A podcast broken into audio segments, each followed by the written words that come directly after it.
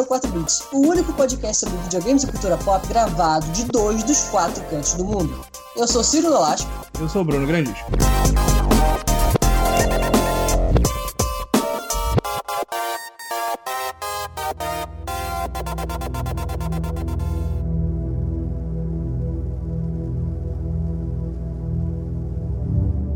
Como a maior parte das pautas que a gente cria aqui no nosso queridíssimo 4 bits, elas começam numa conversinha no WhatsApp, sem nenhuma, sem nenhuma ambição.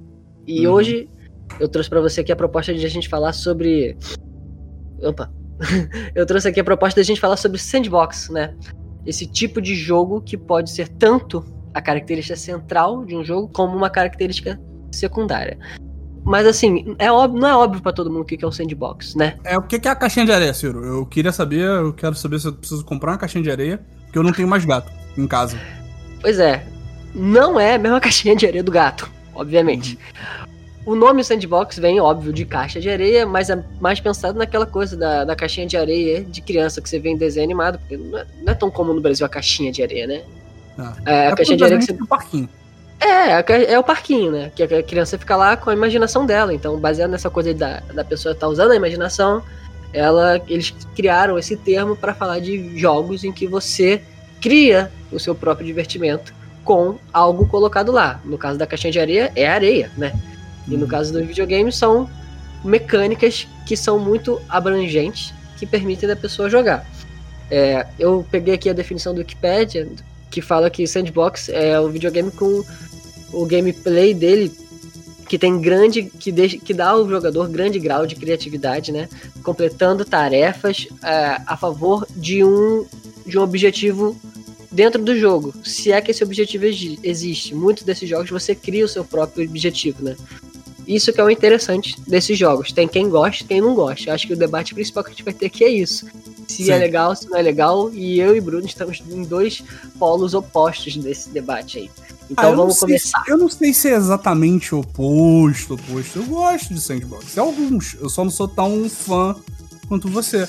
Porque no final, o que eu acho legal de sandbox é que no final do dia é, é um jogo, é um tipo de jogo que é mais sobre sistema do que sobre história, né? Tipo, por exemplo, eu ia até te perguntar se você consideraria o Breath of the Wild um sandbox e não um jogo de mundo aberto. É, então, isso é, e... a gente a gente falando disso, a gente pode falar de várias coisas. Eu diria que o Breath of the Wild tem características de sandbox, né? Sim. Mas eu não diria que ele seria um, um jogo sandbox no sentido de que seria a primeira característica que você colocaria para definir o jogo, sabe? Uhum. Antes da gente chegar nesse ponto do Breath of the Wild, eu acho que a gente tem que pensar, né, definir isso. Eu acho que, para mim, nesse, nessa discussão é importante dizer. É, tem jogos que são sandbox e tem jogos que têm características de sandbox para a gente definir bem e tá todo mundo na mesma página, eu coloquei, eu pensei em alguns exemplos aqui para a gente tá pensando quando a gente estiver falando desse, desse, dessa pauta aqui. Eu pensei no GTA, GTA V, por exemplo, ou qualquer GTA, que eles têm, são bem sandbox, mas além do sandbox, eles têm uma história ali, eles têm um objetivo, têm um final. Tem o Minecraft, que apesar de ter um final que a gente falou episódios atrás, ele é um jogo que ele é quase que puramente um sandbox, assim como o No Man's Sky, que também é uhum. é puramente sandbox. E tem o Skyrim, que assim como o GTA, ele é um jogo que eu não diria que ele é um sandbox, é puro e simples, mas ele é muito sandbox também. Né? Concorda? É, tem mais. Tem o, o Breath Skyrim, of the Wild? Eu falaria que ele é mais sandbox do que GTA até.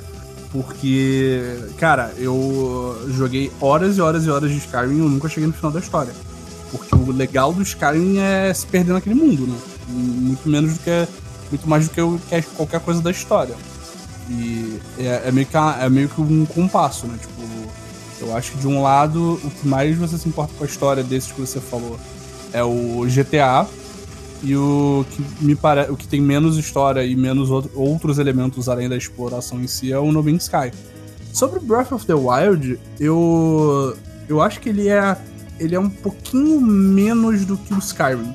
Porque ele tem muita coisa de sandbox. Porque ele tem uma história, você, tipo, você ainda tem a missão de derrotar o Ganon e salvar Hyrule, mas ele é muito mais sobre você explorar e sobre você conhecer esse mundo de Hyrule que eles criaram. E é muito engraçado porque eu tenho a impressão de que o Breath of the Wild é uma parada que só jogando você entender esse lado mais sandbox dele, porque ele, ele faz uma coisa diferente que é, parece que ele, nisso, nisso ele é muito parecido com Skyrim, tem muito de, tipo, você vê uma montanha, você fala, ah, é, e quando você chega, tipo, tem muita coisa, tipo, no, do ponto A ao ponto B você acaba se distraindo, vendo outras paradas, encontrando inimigo, é, explorando templo, sabe? Tipo, então acaba que é muito, muito menos sobre a história e muito mais sobre explorar esse mundo, sabe? Eu acho que, inclusive, isso foi o que demorou para clicar comigo quando eu joguei a primeira vez.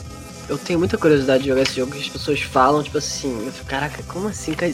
Porque fala-se que no Breath of the Wild, essa, essa coisa de ele ser ermo, tá muito em serviço da história, né? Sim. E que, querem te passar uma vibe em relação àquele mundo. Isso é muito interessante. E isso é uma coisa que você falando do Breath of the Wild, eu pensei nisso que eu acabei de falar e eu lembrei de outro jogo que é o Mad Max. Que ele também não é um sandbox, mas é aquela coisa, ele tem uma história com objetivo final, tipo, vai, chega lá, igual o Breath of the Wild. Você vê lá ao fundo lá uma cidade de gasolina, tem que chegar uhum. lá para pegar o teu carro de volta. E aí tem um mundo na tua frente, sacou? Pra tu ir. E assim como no, o Breath of the Wild, o Mad Max, né? Pra quem conhece o Mad Max, é um mundo super ermo, com carros e gente louca. Uhum. E o jogo é isso, o jogo, tipo, não tem muita coisa no mundo aberto dele, no, no sandbox.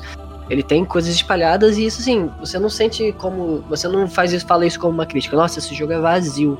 Não, o jogo ele é vazio no sentido de que é um mundo abandonado mesmo. E é foda nesse sentido. É um jogo, esse do Mad Max é um jogo que, pô, ele foi esquecido no tempo. Que ele saiu no período ali, né?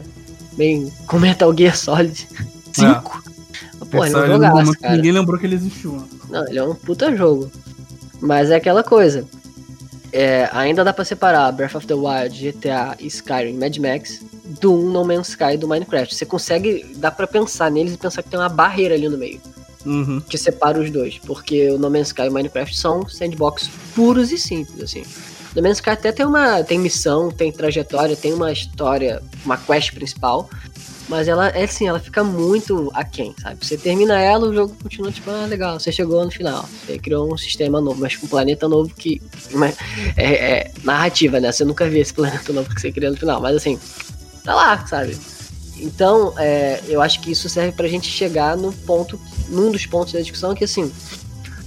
Qual é a, diferença, é, qual é a diferença que você colocaria como sandbox o que, que é um sandbox e o que, que é um open world, né, no caso. Porque, assim como o sandbox, o mundo aberto, que é outra característica, pode ser a principal característica do jogo, mas pode ser algo que o jogo tem. Por exemplo, eu diria que o mundo aberto é uma, é uma, é uma escolha de game design que é tipo assim, não, o mapa vai estar tá aqui já todo carregado, você pode andar de lado para outro dele. Uhum. Mas tem gente que usa isso como uma coisa principal do jogo. Vende o jogo como, ó, esse jogo é muito aberto. Hoje em dia nem tanto. Hoje em dia uma porrada de jogo é mundo aberto. Eu acho que, tipo, é dado já, né? É, inclusive Mas, o jogo enquanto... até demais é mundo aberto, né? Exatamente. Então, enquanto a gente crescia, isso era uma coisa de vender o jogo. Nossa, esse jogo é muito aberto. A gente ficava impressionado. E aí que... Hum, é, mas não é a mesma coisa que sandbox, né? Eu, imag... eu acho que todo sandbox é um mundo aberto, mas nem todo mundo aberto é um sandbox, sacou? Sim. Por exemplo, um que a gente pode falar que ele é mundo aberto, mas ele não é sandbox, que pelo menos a minha impressão, é a série Far Cry. Porque ele é tão, na real, eu acho que o famoso Ubisoft The Game, no geral, Sim. ele é mundo aberto e não sandbox, porque ele acaba tipo o qualquer Assassin's Creed que você joga, ele é aberto porque tipo não tem muito motivo para ele ser um mundo aberto, sabe? É, é. Você vai andando de um ponto ao outro para chegar na próxima parte da história, sabe? É, não é uma parada que você vai, vai e aí no meio do caminho acontecem coisas e você tem uma ideia, quer testar alguma, alguma mecânica. Tipo, não tem muito isso nos jogos da Ubisoft. Eles é, acabam sendo muito mais você, tipo, ah, você vai andar até ali, aí você vai pegar a quest, a quest vai te mandar pra um outro, pra puta que pariu do mapa e vai demorar. Tipo, parece que é feito pra inchar o jogo, sabe? É, o máximo que você vai fazer num jogo desse, no Assassin's Creed, por exemplo, é completar coisas é, que estão no mapa secundárias, né? Tudo bem que faz muito tempo que eu não jogo um Assassin's Creed, falo que esses últimos são diferentes. Uhum. Mas assim, ainda que seja ah, completar uma side quest, pegar aquelas, os colecionáveis, é aquilo que o jogo está te apresentando. Você não cria o seu, o seu negócio, você não cria o seu, seu, divertimento, seu divertimento, você não vai atrás de coisas que não, não servem à história ou ao crescimento do seu personagem, sacou? Dentro uhum. de uma lógica ali. Não é que nem no, no, no Man's Sky que você pensa, ah, agora eu vou fazer um castelo ou eu vou com, é, comprar várias naves ou no Minecraft agora eu vou fazer um castelo também. ou comprar. Não, não tem nave no Minecraft. É, ou minerar, ou fazer. Pô, você inventa, né? Uhum. O, é, tipo... o, Far Cry, eu diria que ele tem um pouco mais disso. Far Cry você pode simplesmente cagar pra história e ficar lá de sacanagem, mas ao mesmo tempo essa sacanagem de matar gente. E pronto, é isso, sabe? É, tipo, acaba. Eu acho que no final, no final das contas, eu acho que o mundo aberto ele nada mais é do que um sandbox com menos sistemas para você se divertir, sabe? Você acaba que você não tem muito como se expressar nesse mundo, além de fazer o que já tá planejado pelo game design. É, igual quando a gente teve essa discussão no WhatsApp, você chegou a mencionar o Homem-Aranha. Você falou, ah, acho que o Homem-Aranha é um sandbox. Aí foi quando eu falei, não, acho que sandbox é isso. Aí você falou, ah, não Sim. sei o que. Aí eu falei, pô, vamos fazer uma pauta, vamos falar disso. Porque o Homem-Aranha é a mesma coisa, é, tipo, é. o Homem-Aranha ele tem uma característica de sandbox no sentido de que você pode tá lá indo com a teia do Homem-Aranha, se divertindo e tal, tal, mas assim, você não vai ficar fazendo aquilo e do mesmo jeito que um Far Cry um Assassin's Creed, você tipo, tá, cansei, agora vou fazer história, sabe? Você não vive naquele mundo independente da história do jogo. Tem um limite. Sim, tem um limite, mas é que eu acho que o Homem-Aranha ele já faz uma coisa mais interessante, porque tipo, se você tá só andando, que é a coisa mais legal de fazer no jogo do Homem-Aranha, é, coisas acontecem fora da história. Então, tipo, às vezes tem um, tem um assalto, às vezes tem um assalto. Então, tipo, ele acaba tendo. Uma, é, às vezes você tem que capturar um pombo por algum motivo. Então ele acaba. Ele acaba tendo mais sistemas do que o Open World normal.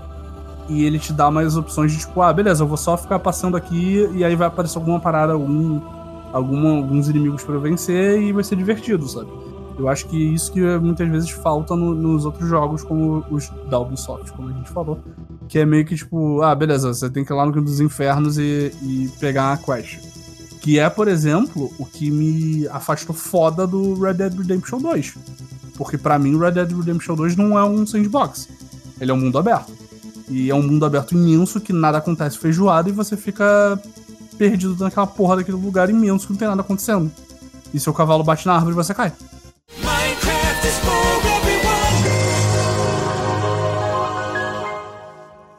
Isso aí chega num ponto que, assim, enquanto leigos, a gente vai é, ficar tentando definir, né? E ao mesmo tempo que, tipo, não, tem, tem, tem jogos que vão é, atrapalhar essa definição, que não vai ser uma linha muito clara, né?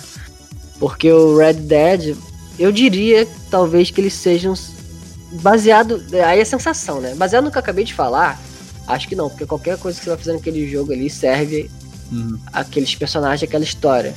Mas ao mesmo tempo tem tanta possibilidade que nem no GTA, que no GTA você pode, ah, vou agora pegar ambulância e vou virar é, motorista de ambulância, sabe? Isso não está servindo a história, mas eles têm tanta jogo nesses jogos, tanta coisas, eles têm tantas coisas nesses jogos que tu fica assim, é difícil você falar que simplesmente não, não, eu tô fazendo história. Você, cara, você pode ficar lá horas e horas fazendo coisas que não tem nada a ver com a história. Uhum que dão, parecem ser um sandbox. Aí se a gente for colocar graus e tal, a gente também tem um compromisso muito grande em, em definir, né? Mas assim, eu diria que ele é um é sandbox, mas, mas também não é, sei lá, cara. Ele é um sandbox ruim, você pode falar. Ele é um sandbox, talvez. É um, é um espaço seguro, a gente pode falar que o Red Dead Redemption 2 é um jogo. Não, eu gosto, eu gosto, assim. É aquela coisa que também. É, aí já. Eu tô gostando que eu tô sendo. Na minha cabeça, eu tô sendo um ótimo host aqui, mano. Porque. porque eu tô conseguindo engatilhar todos os pontos da pauta. Eu acho que, cara, é, o sandbox, ele, vamos pegar o Red Dead, né? Eu acho que ele tem muito a ver com a vibe que o jogador tá. Porque assim, hum. você odeia Red Dead. E todas as críticas que você tem a esse jogo, que você pode encadear pra gente fazer uma análise aqui, eu vou falar, sim, concordo. Mas eu acho que ao mesmo tempo tem a Isso ver não com. É um problema tem, é, tem a ver com o engajamento da pessoa. Eu tenho uma coisa assim, quando eu olho um jogo, eu falei, eu falo assim, eu quero esquecer que eu tô fora do mundo e tá nesse jogo. Tem jogos que eu consigo fazer isso de forma muito fácil, sabe? Tipo, eu lembro que, pô, tem E não precisa ser um jogo aberto ou complexo. Eu lembro de um jogo que eu fiz isso, que é o Metrô 2033. Ele tem uma história tão maneira. E ele não é mundo aberto, ele é, ele é linear pra caramba, sacou? Mas eu consegui me sentir naquele mundo lá. Que você tá uhum. dentro do metrô, no mundo pós-apocalíptico. E pra mim eu tava ali, sacou? E para mim o jogo fica foda. Eu tenho, quando eu consigo entrar dentro do jogo mesmo e ficar, para mim é foda. E o Red Dead foi um desses. Tipo, apesar de todas as burocracias, apesar de ter um exagero no quanto eles querem fazer aquilo verossímil ou até realista, que fica um pouco burocrático, eu, eu vai bem com aquilo. Eu, um pouco? É, eu, eu consegui viver aquilo ali, tipo, porque eu tava disposto, sabe? E eu acho que o sandbox tem muito a ver com isso. Você tá disposto, né? A, comprar uh, as ideias. Isso, é. é. Falando do Red Dead, quem estava me perguntando, é, eu concordo, eu acho que é muito isso de, de você estar disposto a comprar a ideia do jogo. E no meu caso, o Red Dead não bateu comigo justamente porque é tão burocrático. Por tudo que o Red Dead Redemption 2 faz, eu acho que tipo, ele tá quase sendo bom. E aí ele vai, tipo, ele, ele decide fazer todas as paradas dele do jeito mais burocrático e chato possível. Então, tipo, jogar Red Dead Redemption 2 pra mim é tipo ter um segundo emprego, sabe? Tipo, é uma parada burocrática. Eu fico pensando que se, se eles tentassem ser um pouquinho mais realistas, o teu boneco ia pegar, tipo, ele ia pegar desinterir e morrer ao acaso, sabe? É, tipo, e, e, ah, não, porque é muito realista e nessa época no Velho Oeste você podia morrer a qualquer momento. Legal, cara. Eu não quero. Eu não quero entrar nesse mundo assim, sabe? E um jogo que, que eu acho que ilustra bem essa, essa diferença de você conseguir comprar ou não a, a ideia do jogo e se perder nele é a série Fallout, porque o Fallout 4 ele é um jogo que não foi tão popular quanto, quanto o 3 e o New Vegas, justamente porque ele acabou se limitando mais. Ele quis fazer uma parada mais mais épica, com uma história mais importante, e ele acabou perdendo muito do que fez o 3 e o New Vegas serem tão legais, porque no 3 e no New Vegas, por exemplo, quando você cria seu personagem, você tem que distribuir os atributos dele. Se você botasse a inteligência do seu boneco no zero, você passava o jogo inteiro sem poder responder nenhuma quest. O jeito certo, sabe? É, não, é muito foda. E aí tem, tem tipo, as pessoas, tem gente que faz run de, de, joga, de personagem burro. Porque você não consegue fazer uma porrada de coisa, sabe? E as, suas respostas, e as suas respostas viram tudo, tipo, parece que você é uma pessoa. Tipo, tomou a porrada na cabeça quando era criança e você não raciocina direito, sabe? Eu nunca joguei o New Vegas, mas é. Eu sei, falam, fala muito, né, que é o melhor Fallout e tal, eu queria muito jogar. Hum. E. Mas eu não sei se isso vai acontecer. Mas é engraçado que você falou do Fallout agora, né? Que eu te falei antes da gravação que eu estou viciado em Fallout Shelter pra caralho e eu tô com vontade de voltar a jogar Fallout, mas eu não tenho no computador e tô sem videogame, então não dá. Game Pass. Game Pass. Vai rolar, vai rolar um dia. Mas, cara, é, isso basicamente é. Eu acho que um, um, sandbox, no caso, ele tem a ver com isso. Você, né, tá disposto. E eu coloquei aqui na pauta que seria, no caso, você. O, o jogar vem pelo divertimento criado por você não pelo divertimento apresentado pelo jogo, e simplesmente, né? E, de fato, eles são. Eles têm que ser, para ser um, um sandbox, um mundo extremamente aberto. A natureza dele é puramente aberta. E assim, entrar na vibe que a gente tava falando agora. Ou você curte, ou você não curte, baseado no no você vê sentido aquilo, né? Porque o Bruno, por exemplo, vê uns jogos como Minecraft no Man's Sky como aquele jogo que assim, não tem, não tem objetivo. É a falta de objetivo, né? Porque tem aquela coisa, são dois tipos de jogos. Uns jogos que ele tá assim, toma aqui todas essas ferramentas, vai curtir. Aí você fala, ah, curtir o quê? Não, pega as ferramentas. Se vira aí, curte aí. Diferente de que alguém, de alguém te dá um, um 3DS na mão pronto, aí teu divertimento, vai curtir. Aí tá lá, tá tudo pronto para você, né? Não pra dizer que um jogo, é, um tipo de jogo é melhor que o outro. Tipo, não tem nada a ver, não é, não é mais inteligente a pessoa que pega um jogo como Minecraft e consegue curtir do que uma pessoa que pega, sei lá, um Last of Us e consegue curtir, né? Porque, ah, tá lá, eu sento aqui e vejo a história acontecer. Não é a ver com história, é, é a ver com divertimento. Porque de vez em quando a gente esquece, né, que videogame é para se divertir. Não necessariamente pra, também para isso, que isso é outra discussão. Mas, assim, esses jogos, a única proposta, né, de um jogo que é, que é sandbox é você se divertir. no sentido de que não que tem que ter um roteiro para você chegar nesse divertimento, tem que ter ferramentas para isso. Eu acho que esse é o. Mas, Ciro, ah. se ninguém fala como eu tenho que me divertir, como é que eu me divirto, cara? é, é que tá. Eu penso nisso muito em questão de gerações. A gente da mesma geração a gente pensa diferente, não, não é a regra absoluta. Mas eu penso muito, por exemplo, no Theo. O Theo, ele, infelizmente, porque eu sou um pai ruim, ele tá crescendo com o videogame na volta dele, pô. Ele tem um. Cara, eu tenho aqui, eu tô com meu Steam aberto aqui. Eu tenho no meu Steam, cara, é, comprados, né? Caralho! eu vi esse erro sendo cometido. eu achei que eu fosse falar que eu tinha 70 jogos no Steam, mas eu tenho 168. Cara, quando você falou, eu tenho no meu Steam, eu falei, já era. Não, porque, tipo assim, claro, eu não comprei todos esses jogos. Tem Rumble Bundle, tem a doação, não sei o que. Tem uma porrada de jogo que eu não comprei aqui. Assim, se ele quiser, tipo, não ter tédio, cara, não pra dizer que pra ter, ter tanto essa quantidade de jogo não vai ter tédio, mas assim, ele pode procurar aqui e achar jogos legais, sacou? Tem 178 uhum. aqui. Ele vai no meu PS4, ele vai ter uma caralhada de jogo também. Ele vai no GOG, tem uma porrada de jogo de graça também. Cara, o que não falta é jogo de graça. Tem GOG, tem Origin, tem, tem Ubi, U, é, não, Uplay, tudo isso tem jogo de graça que eu tenho, sacou? Uhum. E assim, se ele, ele. É aquela coisa do, do uso passivo do cérebro e uso ativo.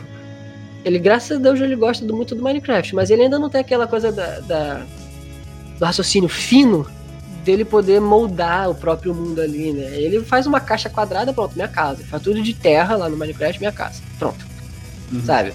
Mas assim, se você mostrar um jogo que tá lá para ele ver, é, ele faz. E eu acho que muito do, das pessoas terem ansiedade hoje em dia é a coisa tá pronta na frente dela. Eu, uma pessoa que sofre de ansiedade fala isso. Porque você hoje em dia tem muito impulso, né? Tem muito estímulo para você que você pode se dar o luxo de não usar é, ativamente seu cérebro, só de escutar. Só de pensar a quantidade de podcast que eu escuto no meu dia a dia, eu consigo ver, caraca, eu não uso meu cérebro no sentido de você fazer ele raciocinar, sacou? Uhum. Hoje, tanto que hoje eu me forço a estar no ônibus, eu não vou escutar nada. E eu fico olhando pra janela e eu vejo meu cérebro funcionando, sacou? E eu penso, nossa, que, que saudade dessa sensação. Porque quando a gente não tinha essa quantidade de estímulos na nossa vida, a gente fazia muito mais isso, entendeu? Então, uhum. pra geração como a dele, tá fadada a ter ansiedade pra caralho também, sacou? Porque tem muita facilidade de você chegar no ponto final, que é o aproveitar a, do, a dopamina, sacou? Essa, essa carga de, de, de hormônios de, de prazer é, na tua cara, de graça, sacou? Uhum. Então, para essas pessoas, imagino que tem uns passos a mais para aproveitar o sandbox, sacou?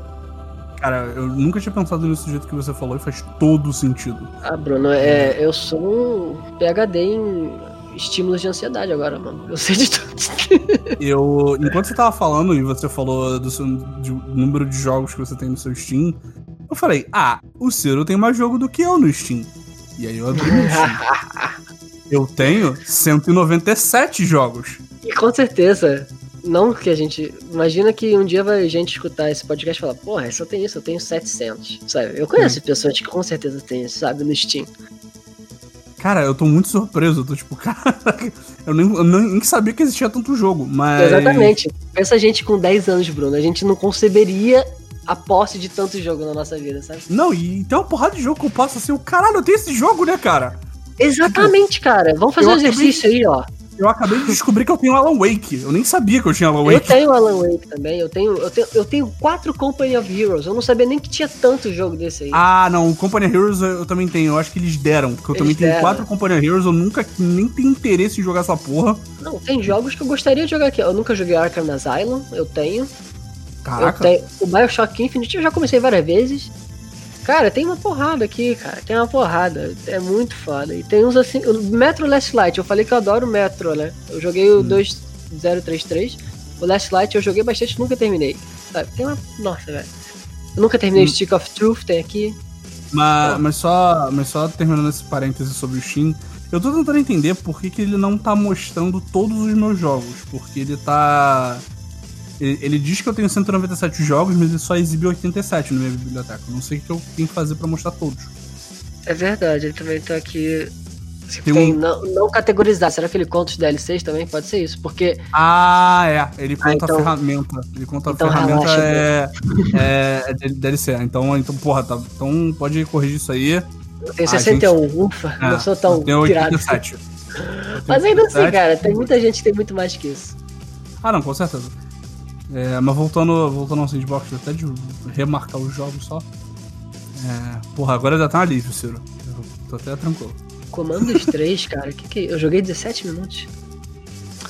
Comandos, esse jogo é foda. Eu jogava quando a gente não tinha muito jogo na vida, entendeu? Eu tenho ele no Steam, só que eu, provavelmente, ó, 17 minutos. Eu joguei ele em 2013 e pensei, é, esse jogo envelheceu mal, eu nunca mais joguei. Eu jogava pra Sim. caralho esse jogo quando, a gente, quando eu era criança.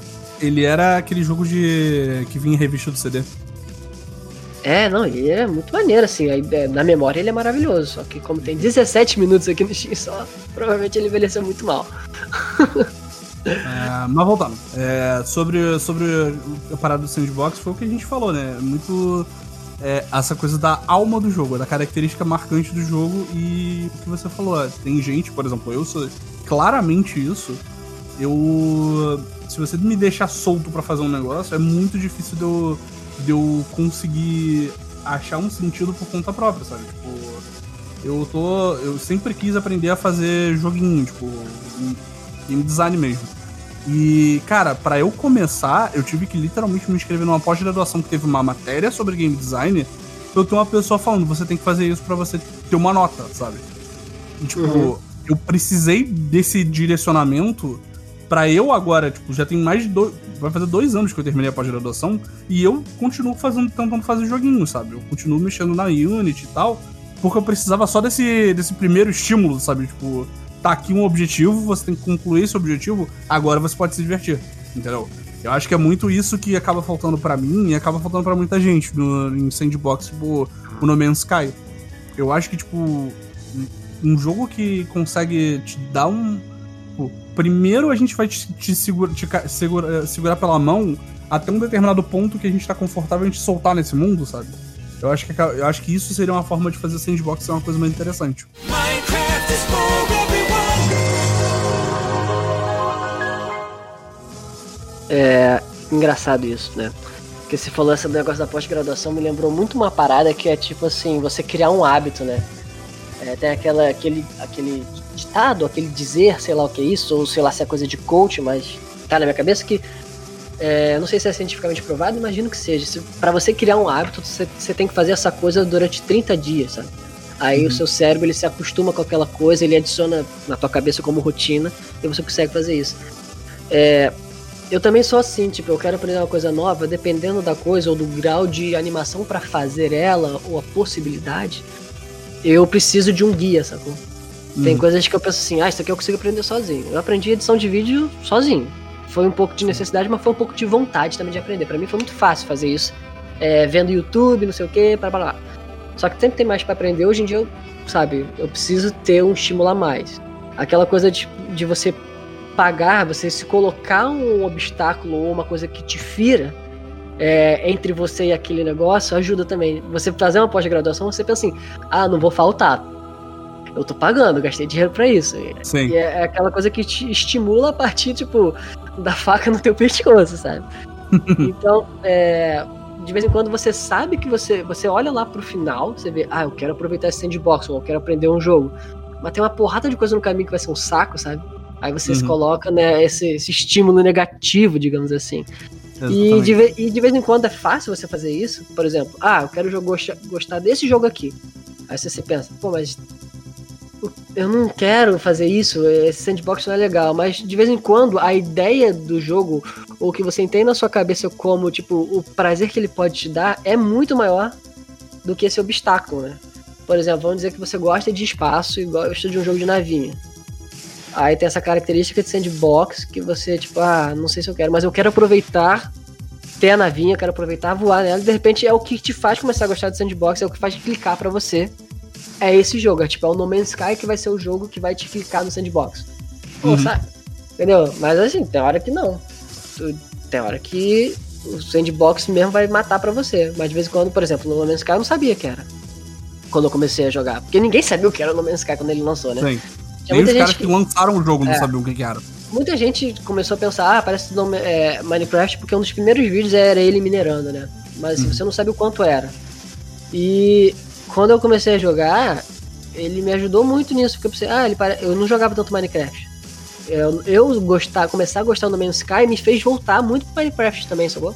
Uhum. Porque o No Man's Sky tem coisas o suficiente que mascaram o sandbox, né, num primeiro momento, porque ele tem missão, ele tem uma economia própria, ele tem uns objetivos, assim, é, que não tem no Minecraft, que ajudaram a eu voltar pro Minecraft, que é um jogo mais aberto ainda que o No Man's Sky, e curtir o Minecraft, sabe? Mas, cara, o que você botou aqui na pauta que eu acho maneiro, e é um dos motivos pelos quais eu ainda queria conseguir gostar e. E falando sobre, eu tô quase. Eu tô ficando com vontadinha de jogar um No Man's Sky pra dar, um, dar uma, uma segunda chance, sabia? Que é a parada do, do jogo continuar crescendo, né? Porque.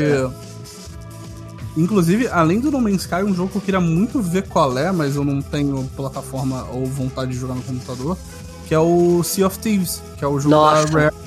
Porque Sim. a ideia dele me parece interessante, sabe? Que é um jogo de pirata e vai, tem um mundinho aí e se vira.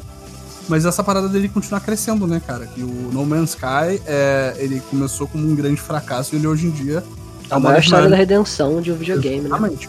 Se o No Man's Sky conseguiu, conseguiu dar a volta por cima, você consegue. Você consegue dar a volta por cima, cara. É, é uma história bonita de se Não, ver. No Man's Sky. No Man's Sky meio que virou verbo, né, cara? Tipo, ah, tipo. Não sei nem como é que fala, mas é, ele é um verbo, tipo, ah, don't No Man's Sky this game. Ah, vai ser um próximo No Man's Sky. Tipo, vai lançar uma merda e vai.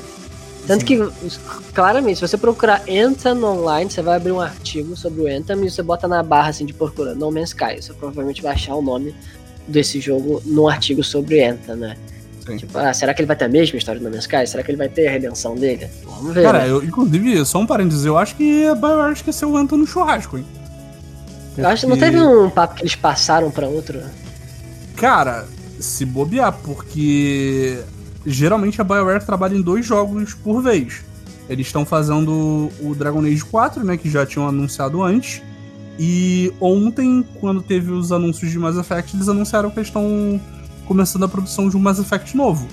Então, tipo, aonde foi parar o Enta nessa história? Porque eles Eu- nunca mais falaram desse jogo. Eu lembro de ter visto um papo de que ele foi passado pra outro time. Porque eu acho que aí ele percebeu, é, não adianta forçar a goela abaixo de um estúdio que não é focado nisso, um Sim. jogo de games, um games as a service, né?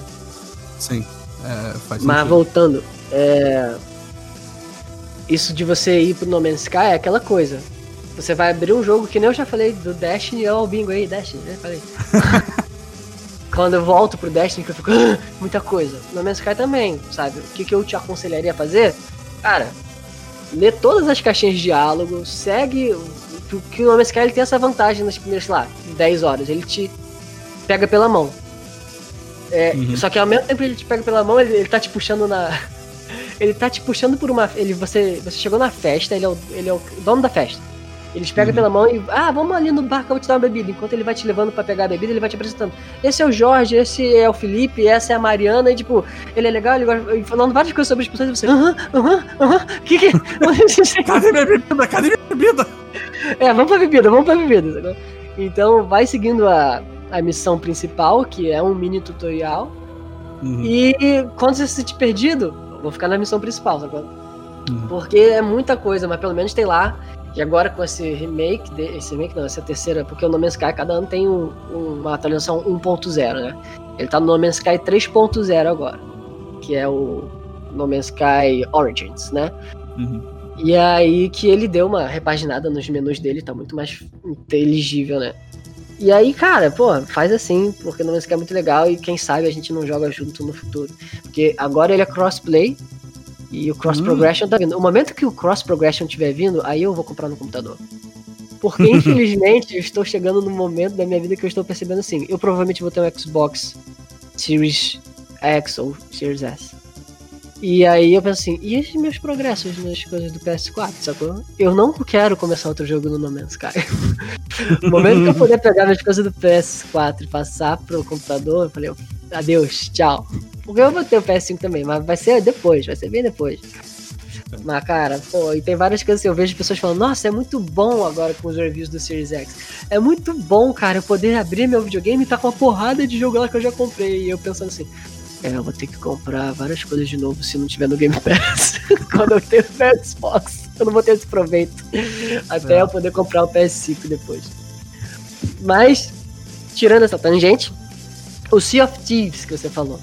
Mano, então, eu não sei como funciona o Game Pass, mas se der pra eu comprar e usar a mesma conta, sei lá, em dois, dois lugares diferentes, vai ser ótimo, porque eu vou poder jogar o Sea of Thieves com o Theo pagando uma vez só, né? Porque eu não quero pagar dois Game Pass, porque o Theo não vai aproveitar tanto nessa idade. Faz E se eu sentido. pudesse jogar o, game, o, o Sea of Thieves com ele, eu tenho muita impressão, e eu espero que eu esteja certo quando isso acontecer, de que o Sea of Thieves vai ser o jogo que a gente vai mais entrar numa espiral de aproveitar junto, cara. Porque esse jogo é muito legal, pelo que falam hoje em dia. Eu sei pouco no sentido de que eu joguei ele quando teve o beta. Eu lembro Uhum. que foi uma coisa assim, que raramente acontecia lá em Jundiaí, que o beta caiu num dia que a Dresa ia sair com o Theo e eu não ia, sacou? Por algum Uhum. motivo. E eu ficava, ah, vou jogar Sea of Thieves, eu queria muito jogar esse jogo. Aí tô jogando, jogando, jogando. Aí eu, é. Aham. Ah, é. Acho que é só isso. Aí eu parei de. Porque na época ele não tinha muita coisa. Tinha você pegar. é, tinha você pegar é, ba- baú de tesouro e era isso, sacou? Mas era muito legal de fato você navegar. E tinha o barquinho e você navegar sozinho, você tem que fazer as coisas manualmente, é muito maneiro, sabe? Uhum. Mas falam que hoje em dia ele tem bastante coisa a mais. E, pô, jogar com outras pessoas que é o legal, como a maioria desses jogos de multiplayer é. Que é pra ser, se não é, você tá fazendo errado. Sim. E eu imagino que vai ser muito legal jogar isso com o Theo. Mas, e eu, né, quem sabe a gente não joga Sea of Thieves junto, e é uma coisa que a gente fala que é legal. Porque a gente nunca sabe o que vai ser pa- maneiro pra todo mundo. Eu acho que isso é uma coisa do, do sandbox, né, cara? Eu acho que é muito. Tipo, você gosta de sandboxes, mas eu acho que muito caso a caso. Eu acho que tem um que é, que é a porta de entrada, é a, é a primeira dose de graça. Eu é imagino o que, que vai- seja. é. E é o que vai fazer você se interessar por esse tipo de jogo. E eu tava aqui pensando, é, você consideraria Animal Crossing sandbox? Cara, eu acho que dá pra fazer um caso, né? Dá pra, dá pra estudar. Eu acho que É, sim, cara. Eu É. tava, eu tava pensando aqui, porque ele meio que, tipo. E aí, e aí eu comecei a entrar na, na paranoia, enquanto, porque, assim, detalhes de produção, o Ciro caiu rapidamente aqui. É, e eu comecei a pensar em dois jogos que, tipo. Tecnicamente eles não são de mundo aberto, mas eles poderiam ser sandboxes. Que é o Animal Crossing, porque, tipo. Ah, qual é o objetivo do Animal Crossing? Cara, Animal Crossing é você vai curtir sua vida. Você tem sua ilha, quer dizer, nesse, nesse último do Switch, e você faz o que você quiser, sabe? Você quer construir, fazer um parque, você quer fazer com que a sua ilha só tenha, tenha todos os cachorros como seus vizinhos, porque seus vizinhos são bichos.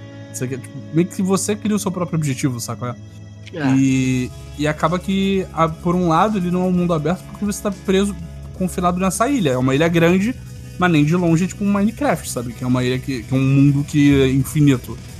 E foi isso, e foi esse jogo. E outro jogo que aí, aí eu, eu sei que não é, mas é engraçado pensar por esse lado, The Sims. Porque, tipo, acaba que você. Você tem as, as regras, tipo, você tem os sistemas e você faz o que você quiser. Porque, tipo, pra pessoa normal, The Sims é um jogo de construir casa e viver sua vida. Mas tem gente que entra na piração de fazer as paradas loucas, sabe? Tipo, de quebrar. Quase quebrar o jogo criando uh, prédios bizarros e, e, sabe, tipo, meio que se expressando de formas diferentes. Eu sei que não é um sandbox no caso do The Sims, mas no caso do Animal Crossing eu fico, fico pensando se, se valeria. É, eu acho que a gente tem que. Eu acho que eu tenho uma, uma coisa a trazer aqui que pode ajudar nessa, nesse debate, porque assim, enquanto leigo, a gente acha que a gente criando uma definição e botando as coisas dentro dela vai dar certo. Mas na verdade, um fenômeno é muito mais complexo. Então, Sim. enquanto graduado de história, eu posso trazer algo para nos ajudar. Que também não é pra a gente tomar uma decisão final e falar pro mundo, Bruno. pro- e não é pra gente tomar uma decisão final e falar pro mundo. Pronto, mundo, resolvemos as questões do que é o que aqui, né? Uma coisa que a gente que eu estudei na faculdade é feno- fenomenologia, né? É o estudo do fenômeno. E você é, define com características do que pode ser aquilo e, dada a- o cumprimento de certas características, a gente pode colocar. Isso é um, um- um sandbox, é, então, em tal grau, porque ele tem tanto número de características, ou isso é um jogo que não é um sandbox, mas ele tem uma ou duas características daquilo, né? Uhum. que a gente faz isso só pra nos ajudar, né? Porque não adianta falar que é ou não é e ponto final. Sim. Então, tipo, a gente não vai ficar fazendo isso aqui, fazer fen- fenomenologia do que é um sandbox. A gente deu algumas Será que a gente vai características. fazer isso? Acho que não, porque acho que a gente já tá chegando no final. Se a gente fosse fazer isso, a gente ia começar o podcast de novo. Mas assim, Hum. eu consigo pensar que o Animal Crossing é, porque, tipo assim, ele tem coisas abertas o suficiente, você tá fazendo a sua ilha, mas o fazer a sua ilha pode ser uma caralhada de coisa. Você pode ir numa ilha de uma pessoa, vai ser de um jeito totalmente diferente de outra ilha. Você pode fazer uma ilha totalmente cyberpunk, você pode fazer uma ilha que é uma vilinha normal, e você pode fazer coisas como, pô, o Gary Whitta fez lá, que ficou super famoso, que é o cara que é o roteirista do Rogue One, que ele fez um talk show dentro do Animal Crossing. Caraca, colocou de todo, todo mundo lá. O Phil Spencer foi fazer entrevista com ele lá. é, A Uhum. Selena Gomes foi fazer entrevista com ele lá, sabe? Sim. É um negócio absurdo, que virou um gigante, virou um programa de verdade. Ele tinha assistente, tinha. é, ele tinha props pra caramba e ele tinha uma conta secundária que, pra pessoa que não tinha o Animal Crossing podia ficar só na ligação, uma terceira pessoa que seria a esposa dele fazia o personagem parecido com, com o convidado e ficaria lá no joguinho, sacou? É muito É. louco. Que. Então, eu diria que é um sandbox, sim. Agora, Sim. o The Sims, eu acho que a gente fica pensando. Eu, com certeza existem outros termos, outros conceitos para definir. E o The Sims, por simplesmente, é um simulador, né? Ah, É, o, sand, o que, que faz a gente pensar nele ser um sandbox é o fato de você poder. Você cria o seu próprio divertimento ali. Mas ele tá limitado ali na- no, no conceito de você criar uma, uma própria história, uma casa ali, tal, tal. Mas assim, é importante definir como sandbox ou não? Não, foda-se, sabe? Mas é, ele tem um pouco das características do que a gente vem falado. E agora, por exemplo, é, nesse sentido de você estar no The Sims, você constrói uma casa, uma família, cresce. Ora, o que eu falei hoje do Fallout Shelter é, também tem isso. Você constrói o que é a sua casa, o seu bunker, você cresce com aquilo, tal, tal, tal. Mas o Fallout Shelter, ele não é de, de, de nenhum jeito um sandbox. Porque você não, você não cria o próprio investimento. Não, você tem um objetivo ali claro, é crescer o seu bunker, sacou? Não tem um ponto final, mas é bem aquilo, né? Aham. Achei isso, achei isso bonito, Ciro. Eu ah, fiquei quase emocionado agora. É, mas assim, eu acho que uma característica atual, pra finalizar, né? Do sandbox que a gente falou um pouquinho, né? Que é o lance do custo-benefício. Hoje em dia parece que é muito surreal isso, né? Eu separei três de alguns dos jogos que a gente falou aqui, talvez tenham mais que façam a mesma coisa, mas por exemplo, o No Man's Sky, o Minecraft e o GTA Online são jogos que eu não entendo. O GTA Online eu até entendo. Mas os outros dois eu não entendo tanto como eles ganham tanto dinheiro. Porque assim, os três você compra uma vez, você paga os 60 dólares, ou no caso do Minecraft, os 50. Eu acho que o No Man's Sky dividi- O No Man's Sky sempre antes da promo do, da atualização do ano, fodona, eles, eles batem 50% de desconto na Steam. Uhum. Né? Esses jogos eles botam o atualização o tempo todo de graça, mano. Nenhuma é paga. O GTA ele foi lançado que ano? Foi 2013? Acho que Né? foi. Foi por meio. Mano, ele está há sete anos lançando atualização o tempo todo de graça, velho. Eu Sim. quase me sinto mal em ter parado nossa. de jogar ele quando eu fui pro PS4. Porque uma coisa que não acontece nessa geração, você não se separa da sua base de amigos que não pularam de geração, né? Eu jogava o GTA Online direto no PS3.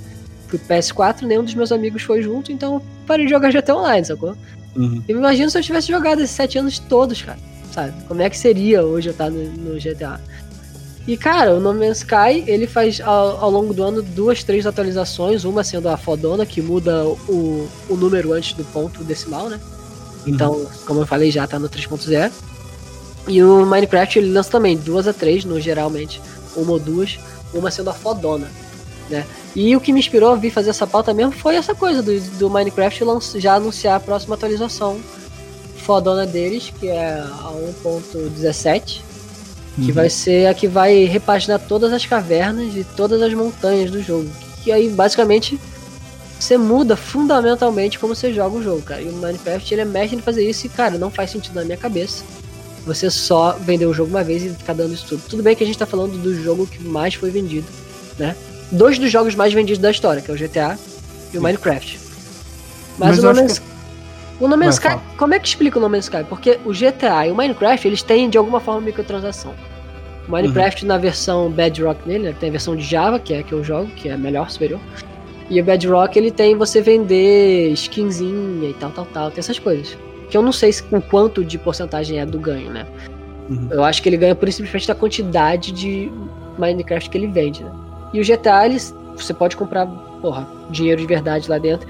E parte do- da razão do GTA ele está sempre na lista de mais vendidos é que quando você compra o GTA, você ganha uma quantidade absurda de dinheiro. Então tem gente que compra o jogo de novo e de novo pra botar o código lá na conta deles e ganhar mais dinheiro, sacou? E dar o jogo pra alguém. Caralho, eu não sabia disso. Não, é uma das grandes razões ele tá aí nas listas até hoje, porque você as pessoas compram o jogo não pelo jogo, mas pelo que você ganha com ele, sacou? Uhum. Agora, o No Man's Sky não sei, cara. O No Man's Sky foi, ele, tipo, teve um, um- Foi um sucesso de venda no começo por causa do hype. Depois ele morreu e continua aí. Tá? Hoje ele tá vendendo pra caramba de novo. Mas, caraca, como ele se mantém? Como? Como o No Man's Sky se mantém? Não tem nada de microtransação no No Man's Sky. Eu não entendo, cara. Minecraft is for everyone. Cara, eu acho que. Por que, que eles continuam? Eu acho que é muito por essa parada, né? Porque, tipo, o custo de você fazer um jogo desses é muito mais de você refinar o sistema.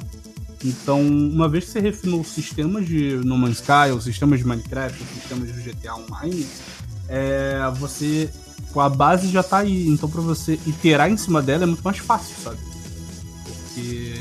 Não necessariamente seja simples a ponto de você conseguir fazer a parada parada sem gasto, mas acaba que tipo, é muito mais fácil você conseguir reformar todas as cavernas e montanhas de Minecraft, uma vez que todo o resto de Minecraft já tá funcionando. Você você não tá tipo você não tá adicionando, tipo, você não tá criando novas coisas, você tá só refinando, sabe? Então, tipo, eu acho que é por isso que todas as atualizações desse tipo de jogo elas são de graça. Porque fundamentalmente o jogo funciona da mesma forma. Sabe qual é? É, mas. O Ainda assim ganho, não, não faz sentido. o ganho financeiro, porque pra você fazer isso, você no final das contas a empresa que faz o jogo tem que estar ganhando dinheiro. Sim. Porque não ia atualizar o jogo se não tivesse um ganho, um benefício depois. Uma- é, o GTA Minecraft é muito fácil de entender. Um, que o Minecraft é o jogo mais vendido da história, Uhum. né? E outro que ele é de uma das maiores empresas do mundo. Tanto que é uma Sim. empresa que comprou outra empresa por 7 bilhões e meio de dólares outro dia, né? Que é a Microsoft, pra quem não sabe, Minecraft é comprado pela Microsoft. Aí beleza, eu entendo. Eu imagino que, além disso, que a Microsoft, ele não para de vender essa merda, cara. Ele tá muitas vezes na frente do segundo jogo mais vendido do mundo, sabe? Uhum. Eu não sei se é o GTA, não tô com a lista aqui na minha frente. E, então, e o GTA também é de uma empresa mega gigante, é um conglomerado de entretenimento mega gigante, numa empresa de videogames que é a empresa que mais espera jogo, tipo, a Rockstar, ela faz um jogo há quantos, quantos anos? Cinco? Ela, ela, é aquela empresa que ela escolhe quando ela quer lançar o jogo, sacou? Sempre que a gente falou do Red Dead aqui, o próximo GTA, quando anunciar, a internet vai cair quando anunciar o GTA 6. Porque ela é, é- se é a empresa. É, é o nome dela é perfeito pra ela, Rock, Rockstar. Ela é a empresa Rockstar dos jogos, cara. A Rockstar ela escolhe o que ela quer, quando ela quer, como ela quer. E cara, e tu, dá pra entender também que a quantidade de microtransação no GTA é, é uma coisa absurda. Mas como que o No Man's Sky consegue se manter assim?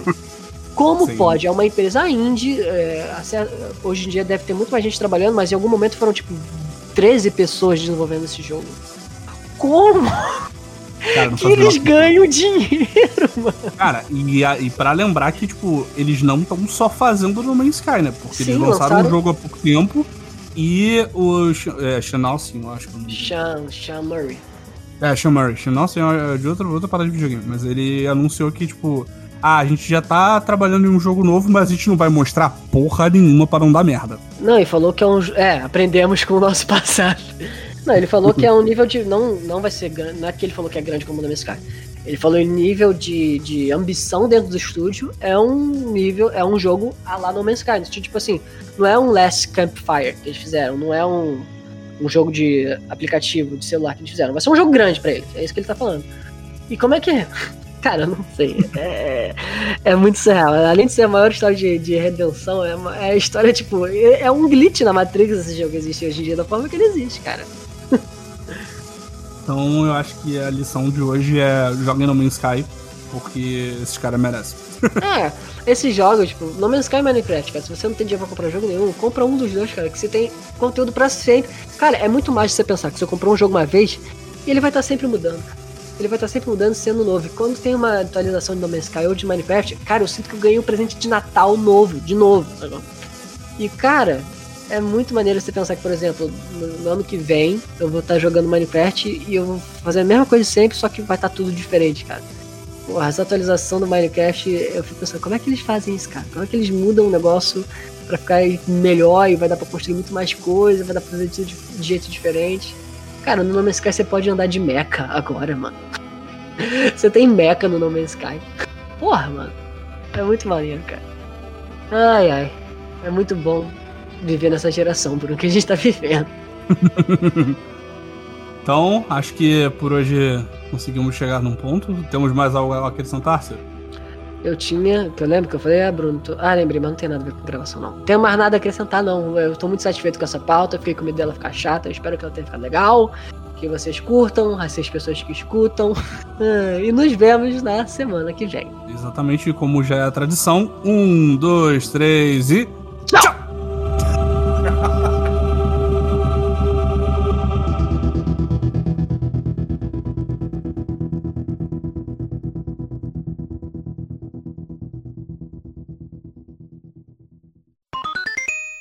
Bruno, Bruno Grandes, como Oi, você eu. está nesse dia do nosso Senhor Jesus Cristo? Tô ótimo, meu Deus do céu. É, eu não aguento. é, finalmente é quarta-feira, né? O, a eleição americana acabou, graças a Deus. Permitindo que nós sonhássemos, não que a gente se importe com quem governa os Estados Unidos, porque vai ser uma merda pra todo mundo, mas assim, vai ser uma merda menos merda, né? Porra, foi, foi o que falaram, cara. Imagina que louco você vê o pronunciamento do presidente dos Estados Unidos e só falar, ah, foda-se. Em vez de, meu Deus do céu.